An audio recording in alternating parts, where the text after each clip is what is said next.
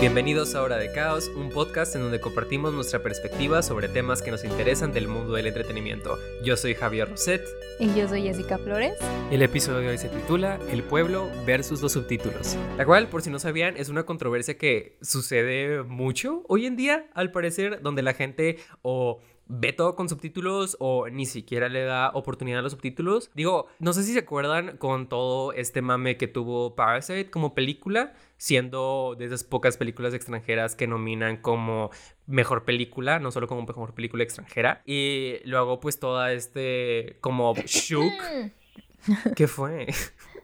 Perdón, no, no, ignórame, güey. Estoy sorry. Es que me asustó mucho de que tú... bueno. Estoy preparando mi voz, digo. Importa, me gusta tu voz. So. Oh, wow. Me calma, me relaja. Mm. Bueno, um, como decía, uh, fue muy impactante que ganara Parasite porque ganó mejor guion, mejor director, mejor película extranjera y mejor película. Y fue este como cosa tan impactante porque, si no me equivoco, ninguna película extranjera ganó mejor película. Y eso considerando que leí incluso un artículo en donde la gente estaba dudando mucho que ganara mejor película, porque se reveló anónimamente que muchos miembros de la academia habían decidido no ver Parasite por el hecho que tenía subtítulos que solo escogían ver películas extranjeras si es que estaban en inglés o les mandaban una copia doblada. Es que, o sea, la verdad es que eso me causa mucho conflicto porque eso demuestra mucho cómo los Oscars son más como el mame y el glamour de decir de que sí estás en los Oscars y no tanto por el contenido. Ah, definitivamente. Este, y pues se me hace muy, se me hace muy feo porque hay demasiadas películas buenas alrededor del mundo. O sea, al final del día el cine es un arte y el arte pues es universal. Es como, es como la música, o sea, bien dicen de qué tipo no importa qué género sea, no importa de qué dónde venga, o sea, si tú la escuchas y te hace sentir algo, pues it means something, sacas. Ajá, tú con Este, BTS. Exactamente, precisamente. Fun fact, they're both Korean. Ajá. Ajá. Creo que Parasite, o sea, la verdad es que está chistoso porque creo que me empezó a gustar BTS por las mismas épocas de que Parasite, Oh, de wow. que de que la vi. Entonces fue como que me dieron un golpe los dos de que let's attack this bitch. Este, pero sí, o sea, no sé, se me hace algo muy powerful cuando una película de otros países, que no sea Estados Unidos, logra tener ese tipo de popularidad o ese tipo de como que, re- re- ¿cómo se llama? De que. ¿Impacto? Sí, gracias, no sé pensar. este, en, en el mundo, porque pues hasta cierto punto te da de que ánimos, ¿no? A ti de que como mexicano, de que dices de que, oh, tal vez puede llegar, ¿sacas? Sí. no sé. Tipo cuando pensaron que Este- Roma pudo ganar mejor película. Sí, estaba nominada, ¿no? Sí, Sí, estaba sí, nominada ok. a Mejor Película también. El mismo caso de Parasite, Mejor Película y Mejor de que Foreign Film, solo que Parasite pues ganó ambas Sí. y Roma solo ganó de que Foreign Film. De hecho, algo muy interesante de Parasite, que usualmente estas películas del Oscar van en cartelera, uno en salas de arte y otro duran de que máximo dos semanas. Ajá. Y me acuerdo que Parasite fue el primer caso que Duró vi. un chorro. Ajá, que duró un chingo. Que me acuerdo que iba de que un fin de semana y ahí estaba. Que tenía, digamos, el primero que salió tenía dos funciones, o sea que en la noche, ¿no?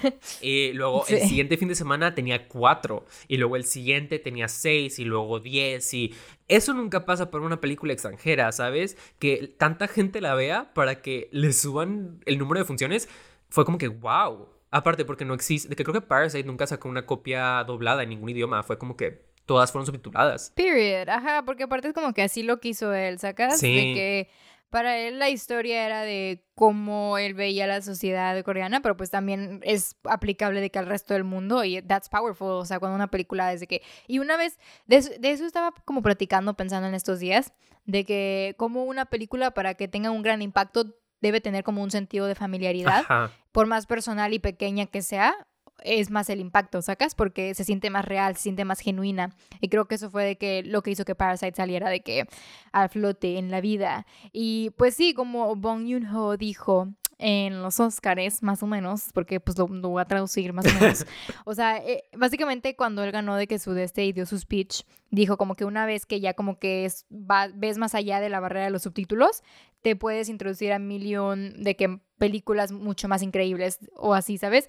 Y eso se me hace muy interesante porque es cierto, o sea, ¿cuántas veces nos has dicho como que, ay, me da hueva de que ver esta película porque pues no la entiendo? Bueno, nosotros no, pero tipo nuestros papás o así. Sí. Y es como que te estás privando de como que un, una pieza maravillosa de arte, ¿sabes? Sí, porque nosotros como cineastas incluso se nos inculca mucho de en clases de apreciación cinematográfica o historia del cine o incluso clases después que te encargan películas extranjeras y pues ya te acostumbras como en apreciación cinematográfica que cada semana era un país diferente, tipo películas iraquíes, película china, rusa, ¿sabes? De que súper intenso. Y me acuerdo que incluso hubo una película muy padre que nos enseñaron que se llama La separación y no me acuerdo cuánto tiempo pasó, es tipo la película en sí trata como de una familia que se divorcia, si no me equivoco, ahí por el Medio Oriente. Sí, sí. Pero me acuerdo que una vez, porque mi mamá se agarró este como trend de ver películas en YouTube y todas eran como películas iraquí.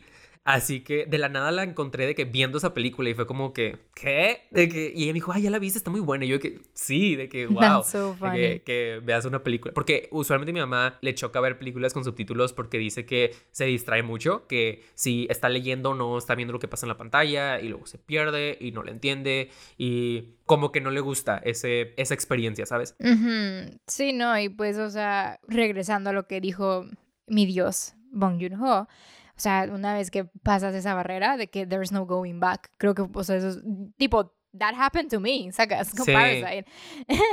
tipo, para los que no sepan, por si no lo he hecho muy obvio y evidente en mi vida diaria, Parasite es de que una de mis películas favoritas. Tengo dos. Me tomó de que toda mi vida decidirlo. Ya decidí que es Parasite y Whiplash. Nice. Pero Parasite me gustó mucho porque fue la primera película que yo recuerdo ver en el cine y genuinamente que feel something, ¿sacas? Sí, estuvo bien impactante. Ajá, porque yo me acuerdo que desde que empieza, spoiler alert, it's not a spoiler, pero tipo, ya todos vieron Parasite. Bueno, no todos. I have a friend que no.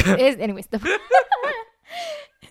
si, ella, si ella lo está escuchando, de que pausa, no sé. Pero cuando Parasite empieza, ya ves que hay una escena donde están haciendo que las cajitas de pizza, ah, de que los cuatro, y luego empiezan a fumigar y la cosa. Y este Wushik, el amor de mi vida, se levanta y va a cerrar la ventana y el papá le dice que no, no, no, de que déjala abierta, es de que fumigación gratis. Y luego ves cómo empiezan de que ahogarse que con el humo y de que empiezan a toser y así de que bien grave, pero siguen haciendo de que lo que están haciendo. O sea, esa escena en específico, de que fue de las primeras, oh, me impactó tanto que yo dije que, güey, puede que no esté entendiendo lo que están diciendo y puede que no esté leyendo los subtítulos porque estoy media lenta, pero de que entiendo tu emoción y entiendo que me, lo que me estás transmitiendo, ¿sacas? That is so fucking powerful. Y aparte, bueno, como ya sabemos de que, pues sí, me gusta mucho BTS, me gusta mucho que Parasite, entonces fue como que yo dije que, bro, voy a empezar a aprender coreano. Fun fact, estoy estudiando coreano. Y algo que me he dado cuenta en este proceso de aprendizaje es que cuando veo películas de que coreanas, cuando veo series o así coreanas, le entiendo a varias palabras y me gusta como que rechecar en los subtítulos para confirmar que sí es lo que entendí. Y creo yo que eso es algo muy, muy bueno de las películas subtituladas cuando estás aprendiendo un nuevo uh, idioma. Sí, sí, sí. De que te ayudan, ¿no? Te ayudan tanto a comprenderlo, porque digo, da más hueva de que leer un libro, I'm sorry, pero a mí me da más hueva como que aprender un idioma leyendo algo o de que viendo esos videos de que mensos, prefiero aprender el idioma consumiendo como que el medio de entretenimiento de ese país porque siento que es mucho más sencillo como que empezar a agarrarle la onda, ¿sacas? Sí, yo aprendí alemán en secundaria, prepa y así, de que no tan bien, seamos honestos. a ver, de que si lo vuelvo a escuchar me sé defender un poquito. A ver, di algo. Nine. Eso es no en alemán, por si no captaron. pero sí, de que nuestra maestra de alemán, Miss Cora, la amamos, ella sí nos decía mucho de que ah, les encanta Friends, está en Netflix y Netflix tiene estas opciones, pues obviamente mundial, puedes cambiarlo a muchos idiomas, así que nos dejaba la tarea de, ok, vean un episodio de Friends que les encante o algo así, o cualquier otra serie que tenga el doblaje en alemán y mm. ahí le ponen de que subtítulos normales, tipo una, algún contenido que ya sepas más o menos de qué va o qué están diciendo, algo así. Y me acuerdo que vimos varios episodios de Friends en alemán y como ya sabíamos lo que estaban diciendo o como estábamos viendo los subtítulos en español o en inglés, en lo que fuera, como que sí captábamos varias palabras o cierta entonación o cierto como slang que dijeran. Y siento que eso estaba de que súper padre decir como que wow, de que entiendo alemán, ¿sabes? O sí. obviamente, no sé si tú la viste, pero está esta serie en Netflix súper buena de que súper quitazo, por favor, véanla. Se llama Dark. Ah, ya. ¿Sí la viste o no la viste? No, no la he visto, pero sí sé cuál dices. Bueno, súper buena, ah, amazing, la amo. Ah, son tres temporadas súper cortitas, por favor, háganse un favor y vean fucking dark. Y pues la serie es alemana, ¿no? Fue como muchos dijeron, ah, es Stranger Things alemana, pero honestamente, opinión controversial, pero es mil veces mejor que Stranger Things. perdón. pero sí, eh, estaba en alemán la serie y al principio fue como que, ugh, qué hueva leer subtítulos. Lo admito, de que yo hasta dije que qué hueva porque me habían dicho que era una serie súper compleja, súper de ponerle un chingo de atención y dije que, ay, qué hueva, que le tengo que mm. poner un chingo de atención a lo que está pasando y luego leer subtítulos y se me van a ir las cosas porque a veces si leo muy lento los subtítulos como que me da por volverlos a leer si no los capto o algo así. Sí, sí. Así que fue, tuve ese dilema viendo Dark, pero después de como el tercer o segundo capítulo ya fue como que, ah, no me importa, de que ya, ya como que capté la velocidad de los subtítulos y la disfruté un chingo. Y llegó un punto como en la segunda temporada donde incluso sentía que podía hablar alemán mejor porque ya conocía medio el slang que usaban en la serie de cuando hablaban alemán. Y a veces había incluso partes donde no leía los subtítulos y entendía lo que estaban diciendo. Y fue como que, güey, sé alemán de que fucking German oh Master, ¿sabes? Oui, oui, también me pasó eso con el francés. Hace años que no lo escucho y tipo de repente veo películas en francés y digo, güey, sé lo que están diciendo, that's so funny. Sí. Tipo, creo que es muy powerful de que los idiomas, pues al final del día vivimos en un mundo de que tan grande y todos hablamos diferentes cosas, pero pues queremos comunicarnos al final del día. Y pues es muy bonito, sacas, cuando ves una película de otro, otro país y te hace sentir cosas. Y pues es como que, bueno, pues no entiendo lo que dices, pero de que that's cool, bro. Creo que eso es, muy dope. Sí, incluso tenía un amigo que se llama Beto, shout out. y él estaba aprendiendo japonés aquí en la universidad y me acuerdo que me contaba que pues a él le gusta mucho el anime y pues empezó a ver más anime y así. Sí, sí. Y pues llegó a un punto donde sí le entendió varias cosas o me mandaba voice notes diciéndome que, ah, déjate, digo, de que algo que dijeron en el anime. Y yo de que, güey, pues no te entiendo. de que I'm sorry, de que suena chido, pero, pero no te entiendo. Y así. Y está de que es súper padre porque en especial, ejemplo, de que en el anime es raro encontrar un fan de anime que le guste doblado, como que es de que dame el original o no lo acepto. ¿Sabes? Tipo cuando yo veía Naruto, porque sí, veía Naruto, veía anime, todo eso chido.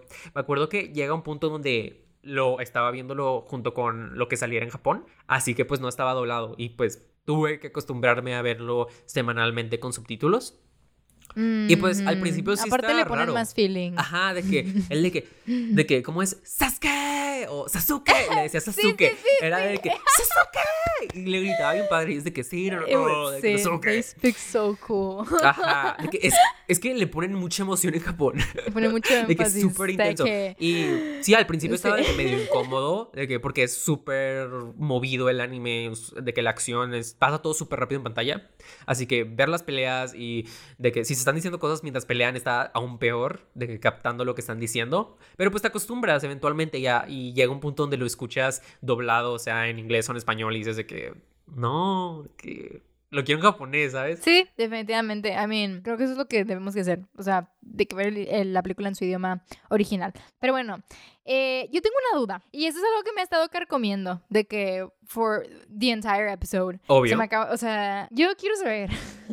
o sea, ¿quién dijo de que, güey, ¿sabes qué? Hay que ponerle letritas al video de que traduciendo todo lo que dicen en la película, porque dos horas de contenido es not much. It's like, let's just do it. O sea, ¿A quién se le ocurrió esa, ese concepto de iniciar como que los subtítulos o iniciar como esto de traducir la película para el público general? Sí, de hecho, aquí les va, porque yo investigué eso antes del episodio. Amo tu dedicación. Aquí les va una clase de historia que nadie pidió.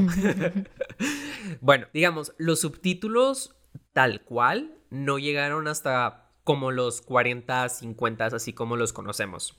Originalmente, por si no sabían, las películas no tenían sonido, eran cine mudo, ¿no?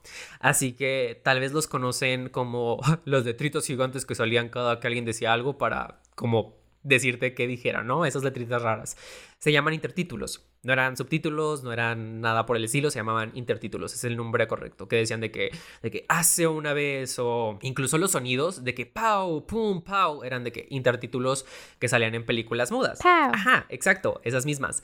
Y pues fue hasta que el cine hollywoodense americano se empezó a expandir a otros idiomas, que se empezó a expandir a otros países, que la sociedad, en especial extranjera, se le obligó a pues encontrar una manera de traducirlo, porque obviamente era muy complicado agarrar la cinta original con los intertítulos, digamos, en inglés y ponerle nuevos, porque estaba la posibilidad que podías dañar la cinta o era mucho rollo, ¿no? Igual, dinero no era fiable. Y se conoce un concepto en el cine japonés que se llaman los benshis, que son como narradores, interpretadores que había en las películas literal, eh, estaba la sala de cine y uno, había unas personas tocando la música ahí en vivo y otro, había una persona parada y literal te estaban narrando lo que estaba pasando en la película, en especial los intertítulos en japonés. Uh. Así que ahí, ahí, te salían las detritas en la pantalla y ahí estaba este de que hombre, mujer, diciéndote en japonés de que, ah, esto es lo que está diciendo, ¿no? No tenías la necesidad de tanto así leerlo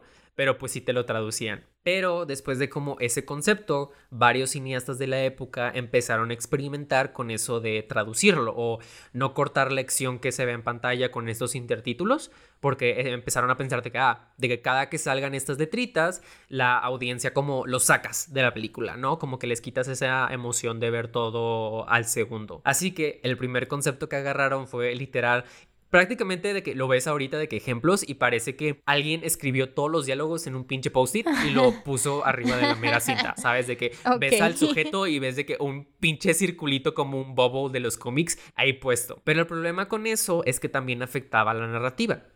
Por ejemplo, ahí veías como un párrafo completo de todo lo que decía en ese plano, pero pues no iba acorde con lo que decían de que con la boca, ¿no? Como que te podía spoilear o no sabías cuál iba primero y así. Así que luego intentaron otra cosa. Eso era proyectar los subtítulos con linternas y literal los proyectaban en la pantalla de cine y pues así se veía. Pero el problema con eso es que no era tan sincronizado y que a veces se perdía dependiendo de la iluminación de la pantalla. Fue hasta los 50 donde salió la película Jazz Singer. Véanla, súper buena, cine clásico, que es la primera... Güey, ya sí, por eso yo dije Wait, don't Yo dije, lie to véanla. La estoy recomendando, güey. Wait, don't lie to me. I'm sure you didn't watch it. I'm sure Ay, no sí, one has watched it. Cállese. Pero, pero sí, esta película de que Jazz Singer es de un cantante de jazz y fue la primera película que se incluyó con sonido y tiene como un monólogo en la mitad donde el jazz singer ya, porque era solo lo cantado que tenía sonido y esta fue la primera vez donde ya era como el monólogo, ¿no? Hablado. Y fue cuando esa película la pasaron a Francia que los franceses decidieron ponerle subtítulos, como era algo tan histórico, decidieron de que, ok, si hay que meterle de que el tiempo y el dinero a ponerlos. Pero ese experimento como que no les funcionó porque las audiencias lo encontraron súper como castrante, como que decían de que, güey, de que estoy en el cine, no quiero leer. Lo que piensa mucha gente hoy en día de no quiero leer subtítulos pues los franceses lo pensaron antes que ustedes. Para que sepan, Europa siempre nos gana. Y luego ya llega el Golden Age de Hollywood, que es como en los 50, y ahí es cuando el cine hollywoodense se va a Europa. Ahí viene ya más la necesidad de compartir estas cintas y pues traducirlas. Pero como no le estaba tanto como el doblaje y ese tipo de actores, entonces pues era poner subtítulos y ahí es cuando empezamos a ver subtítulos como los conocemos ahorita. Pero desde entonces hasta ahorita, que son como que 70 años de diferencia, sigue habiendo la misma pregunta. Y quiero oír tu opinión al respecto. Mm. Los subtítulos te distraen de la película, sí o no. Yo creo que depende. Ok. o sea, yo creo que es subjetivo en el sentido de que hace poquito te, estaba contando, ¿no? De que cuando estábamos hablando de este episodio, que yo te dije que, güey, seguramente nunca han visto un video de BTS Run, donde los morros hablan súper rápido y de que pasan los subtítulos bien rápido. O sea, yo mm. creo que es una cuestión de acostumbrarse y agilizarte. Ajá. O sea, siento que hasta eso de que leer subtítulos mientras ves la película te, te mejora el cerebro o algo, no sé. Pero sí creo que pues si, has, o sea, si estás acostumbrado a ver películas en tu idioma o de que dobladas o así, pues obviamente sí es más difícil. O sea, por ejemplo, mi papá, él no puede ver las películas subtituladas, pero porque tipo como tiene problemas de vista y así, o sea, le, le molesta, sacas de que leer. Ah, Entonces, pues para, para él es como que no quiero, pero pues sí es como que... Mi mamá, por ejemplo, sí es de que sí, güey, ponla en inglés, de que a ver qué sale. Okay. Este, entonces, yo creo que que te distraigan tal cual, no, porque si la película es buena, no te debes de distraer, ¿sacas? O sea, como que si te, en, si te agarra, ya no te deja ir. Entonces, pues, o sea, lo mismo que nos pasó con Parasite, tipo, you remember exactly todo lo que pasó, pero estuviste leyendo los subtítulos, ¿sacas? Ah, sí, en efecto. Es que es muy interesante ver dos tipos de espectadores que ven películas. Está uno que va al cine como a aprender un mensaje o a ver arte, ¿no? Que ya vienen siendo más cinéfilos. Pues sí, lo queremos decir así. Y luego, pues ya está pues la gente común, de que moviegoers normales, ¿no? Que van a disfrutar, a apagar su cerebro por un rato. Y siento que ahí viene como que una diferencia muy clara de quién está dispuesto no a ver subtítulos, que es como que las películas que ganan más dinero son películas de acción, películas de superhéroes, comedias y todo. Y son estas películas que te ayudan a no pensar por de una hora y media a dos horas, ¿sabes? Nada más te entretienes, ves explosiones, ves cosas padres, pero no tienes que pensarle mucho. Pero le agregas letras y ya entramos a un problema que creo que es más cultural. Yo también creo En donde a la gente no se le enseña a apreciar la lectura. Prácticamente es como que te lo hacen como una obligación en la escuela, que, oh, tengo que leer, oh, tengo que leer, y pues no lo ves como algo positivo.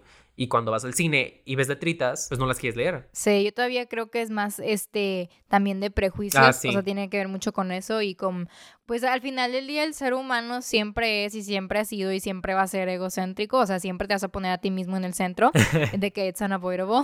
Entonces, pues me imagino que pues it makes sense de que cuando ves que una película no está en tu idioma cuando ves que como que X o Y de que en ese sentido hasta cierto punto te sientes amenazado y creo que es algo que se ve que súper con el cine hollywoodense o sea, más que nada el, el, cine de Estados Unidos, o sea, como la gente de allá es bien, es que si no es de una, o sea, si no es de que de aquí, o si no tiene actores de aquí, o de que caucásicos eurocentristas, o sea, de que no lo vamos a ver, sacas de que no lo vamos a consumir. Y creo que tiene que ver mucho también con eso, de que ese racismo o esa xenofobia, ese como que miedo a no querer aceptar otras culturas. Sí, definitivamente, porque es mucho de este concepto de que Hollywood es el centro del cine, ¿no? Como que todos lo piensan así, pero no es verdad, tipo, Hollywood sí es el cine más grande, pero no es todo el cine que existe. Y siento que, digamos, aquí en México, nos copiamos mucho de la cultura americana, en especial dependiendo de dónde es tu ciudad, pero pues sí, es muy normal que los mexicanos se copien de lo que pasa en Estados Unidos. Y pues una mentalidad mucho de Estados Unidos es que si no sabían, en Estados Unidos no existen los subtítulos prácticamente. Tipo, si batallas en escuchar, tienes que literal esperarte a que la película salga en DVD, Blu-ray, lo que veas, y ahí ya puedes como disfrutarla normalmente.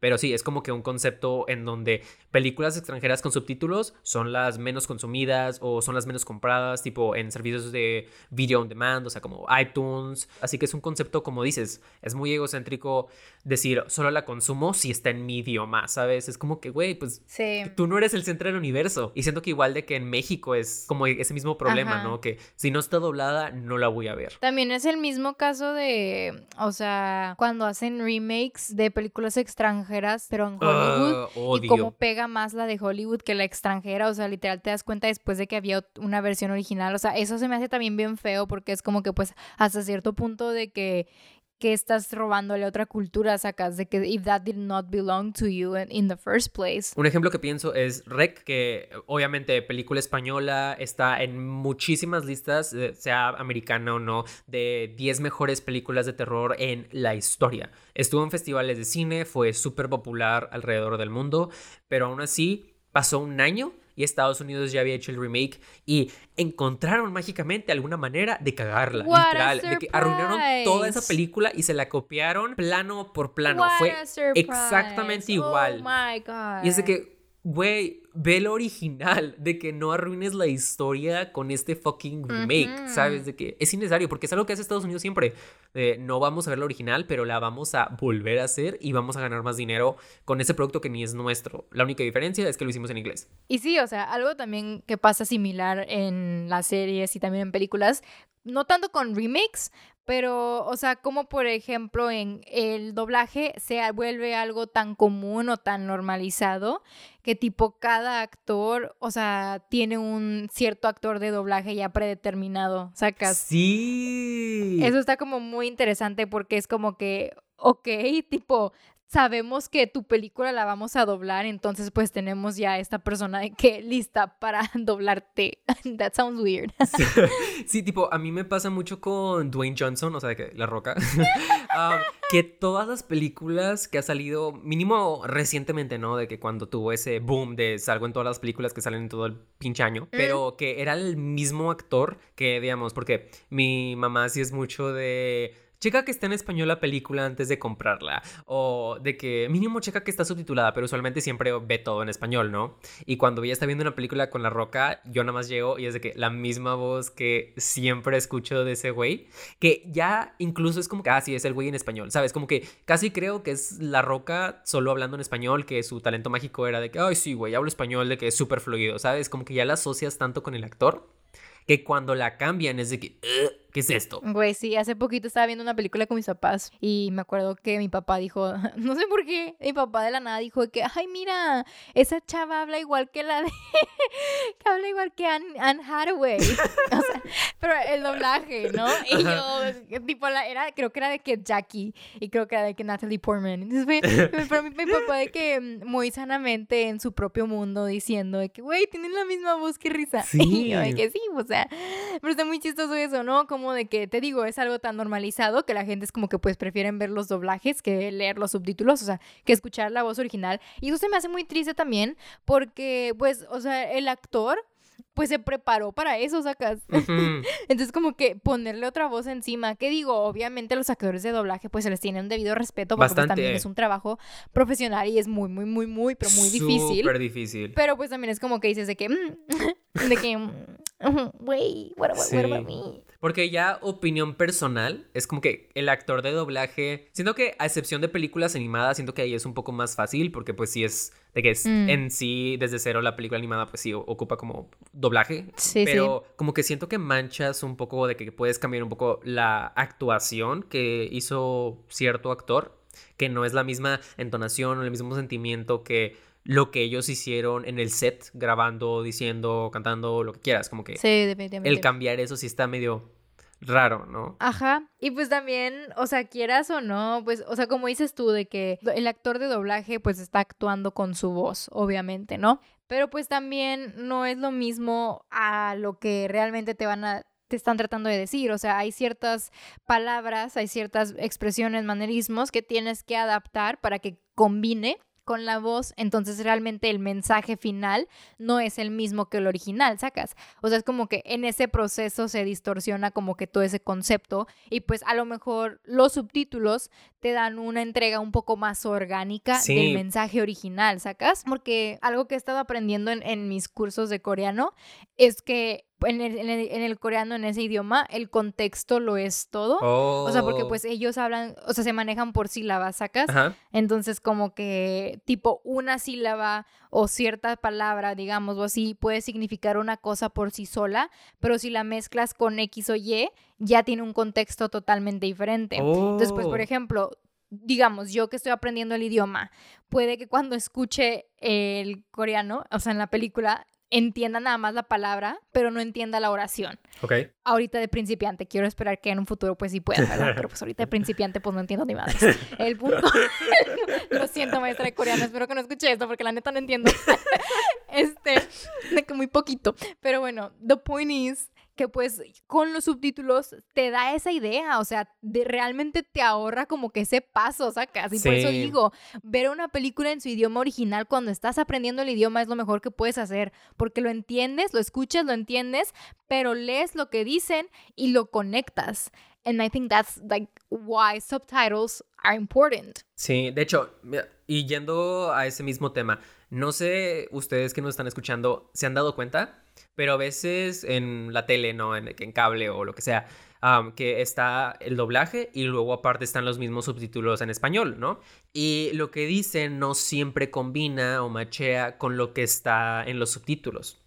Y eso, lo que nos enseñaron en clase de sonido cuando nos tocó hacer eso de doblaje, nos explicaron que al doblar no siempre puedes decir exactamente lo que está en el guion, porque pues el proceso del doblaje es literal, traduces todo el guion y luego lo grabas. Pero ahí, mientras que los actores de doblaje están grabando, tienen que cambiar ciertas palabras del guion original para que combine con las sílabas que podrían combinar mejor con lo que se está diciendo de que con los labios. Exacto. Y tipo, esa es la razón por la cual no siempre combina. Y ahí te pones a pensar lo mismo que dices. ¿Qué tal si al hacer que suene mejor en doblaje, que combine más con los labios de los actores, qué tanto del mensaje original le estás cambiando? Y es algo que dijo de que Bon Joon-ho cuando le preguntaron de que, güey, vas a traducir tu película de Parasite, y él dijo de que, Nel, porque para qué quiero cambiar lo, del mensaje, ¿no? Porque no, nunca sabes lo que cada idioma va a hacer al intentar traducir y doblar tu guion, ¿no? ¿Qué tal si algo súper importante que los que están traduciendo dicen que, ah, es una palabra? ¿Qué tal si esa palabra es todo, ¿no? Porque, digamos, Greta Gerwig en Little Women, lo ves en su guion y lo ves en entrevistas, pero ella sí enfatiza mucho el uso del lenguaje en su película, de cómo cada palabra, incluso lo que se escucha de que voz arriba de voz y casi no entiendes, todas esas palabras están puestas ahí por una razón en específico. Cada sílaba es como una melodía. ¿no? Y que las actrices... Qué poético, hijo. Ajá, súper. Y casi le decía a las actrices de que intenta no improvisar porque si las palabras están puestas para tener cierto efecto en la audiencia, que tú no te das cuenta porque es algo súper sutil, pero lo hicieron al escribir el guion, ¿no? que, tipo cuando tú escribes guion, escribes tus oraciones para tener cierto de que, un cierto punch, pero al cambiarlas puedes quitarle eso, ¿sabes? Definitivamente, totalmente, 100% mente. este, eso es, es muy importante, o sea, es como...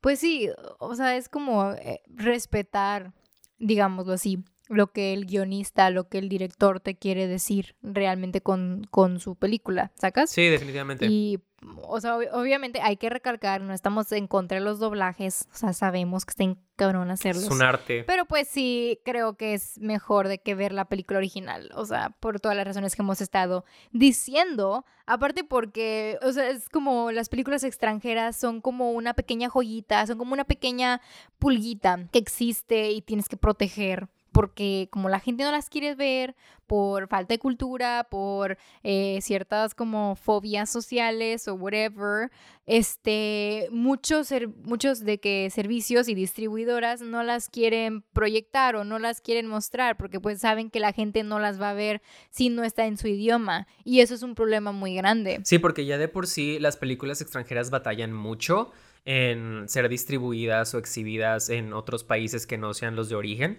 Y digamos, Netflix está por todo el mundo. Así que ahí sí puedes ver una biblioteca de películas extranjeras mucho más extensas.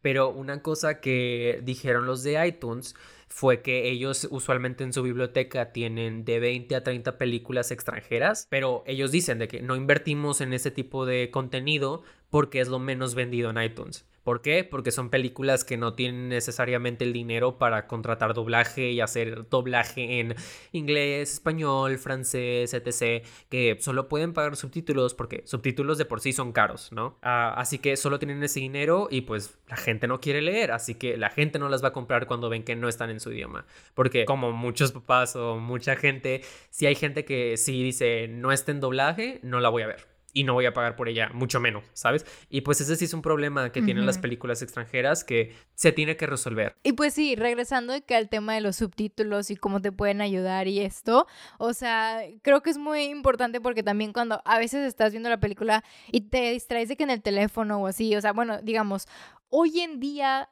debido a la tonta cuarentena y al cockpit, este, mm, pues es más fácil distraerte porque pues estás en tu casa, ¿no? Entonces pues te, se te va el pedo. Y cuando estabas en el cine, pues era más como que te concentrabas, pero pues en tu casa creo que está padre tener subtítulos puestos porque te ayuda como que a regresar a la historia si es que te distraíste por un factor externo, ¿sacas?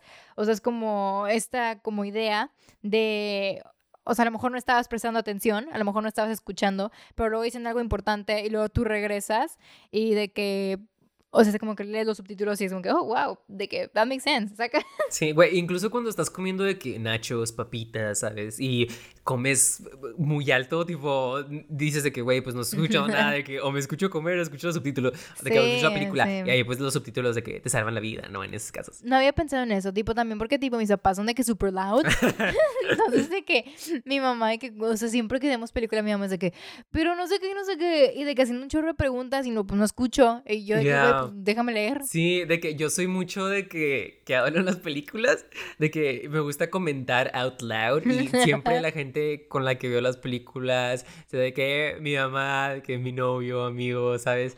Es como que, de que gracias a Jesús existen los subtítulos porque no, no me dejas escuchar, ¿sabes? Y yo de que, ah, perdón. Incluso algo que mucha gente no piensa es que los subtítulos, en especial los de Estados Unidos más que nada, son, no se le dice tanto subtítulos cuando están en inglés, se dice ah, closed captions. Sí, sí. O de que for troubled hearing, que sirven para gente que tiene problemas auditivos, ¿sabes? De que sordos o tu abuelito que no sabe escuchar, ¿sabes? Bro, he did. Güey, el mío también, pero también de que batallaba en el oído. Bro, he did. Qué risa. Eso tiene que estar en un blooper de que cuando saquemos bloopers de. Y pues sí, creo que también algo que no nos ponemos a pensar mucho es que la dificultad para hacer subtítulos, pues sí es muy grande. O sea, al principio del podcast, cuando te pregunté la historia que nadie quería escuchar, yo te dije que, o sea, de verdad, ¿a quién se le ocurrió de que traducir dos horas de contenido? O sea, es muy cañón. Súper difícil, güey. Y o sea, porque aparte no solamente es de que estar escuchando, traduciendo, escuchando, traduciendo. O sea, también es como que tienes que dominar el idioma realmente para entender los slangs, entender como que las abreviaciones de que X o Y y poderlo traducir bien, porque no es cualquier cosa. No, tipo, ah, tuvimos una tarea una vez, eh, tipo en una clase que el profesor, como era australiano, nos dijo que ah, les doy cinco puntos extras y traducen. Y me acuerdo que era una tarea de que hacer un documental de 10 minutos, algo así. Y pues yo dije que, ah, pues como yo lo edité, pues yo me aviento haciendo subtítulos, no hay pedo. Me tardé como seis horas traduciendo esa pinche cosa, porque literal, no solo es traducirlo y poner las letritas, sino es que combine con lo que está diciendo, ¿sabes? Como que no puedes poner un párrafo de texto en pantalla, tienes que ponerlo ni oraciones completas, a veces como también con las pausas, ¿sabes? Porque tienes que respetar esa narrativa visual, ¿no? Que tiene el sonido. Porque una vez me pasó que vi una película con mi mamá y los subtítulos estaban fuera de sync y era una comedia, así que pues ya te imaginas que los subtítulos estaban adelantados y arruinaron todos los chistes, todos los chistes. Y es como que sí es súper difícil no solo traducirlos, pero hacer que combinen y que te metan más en la película, que no te saquen, ¿sabes? Ne. ¿Qué? Ne, o sea, no, ne en coreano es de que sí. Ah, ok. Te dije que ne. No te dije no. ok. Y pues bueno, creo que a lo largo de este podcast hemos podido concluir que un mensaje, o sea, para que se transmita orgánicamente, pues hay que entenderlo y hay que saber interpretarlo. Y creo que pues al final del día, como dijo la Amy Adams en la película de The Arrival, el arma más poderosa es el lenguaje porque eso es lo que nos une a un humano con otro humano, o sea, el poder comunicarnos y entendernos. Y como el arte eh, la música, las películas van más allá de su idioma, porque al final del día lo que el, arte busca transmitir es un sentimiento y busca transmitirte un mensaje a través de los medios. O sea, por alguna razón le dicen el lenguaje cinematográfico, o sea, cómo distinguen eh, de que la composición, la puesta en escena, X o Y, cómo lo distinguen del diálogo, ¿sacas? Porque pues dicen como tú puedes ver la película y su fotografía te puede transmitir algo pero pues también a, a lo mejor no, no había diálogo o a lo mejor no pusiste atención de que a lo que estaban diciendo, pero ese shot ya te de que llamó. Y eso es una manera de comunicarnos, es una manera de, de transmitir el mensaje. Y lo que los subtítulos hacen es simple y sencillamente apoyarte un poquito, o sea, de que decirte que sí, sí, ya sé que no eres fluida en coreano, hija, pero tienes que ver Parasite. Entonces vas a leerlo and you're gonna love it. Y esta fue su hora de caos. Esperamos les haya gustado el episodio y se suscriban. Recuerden seguirnos en nuestras redes sociales at hora de caos. Los esperamos la siguiente semana con un episodio sobre women and scene.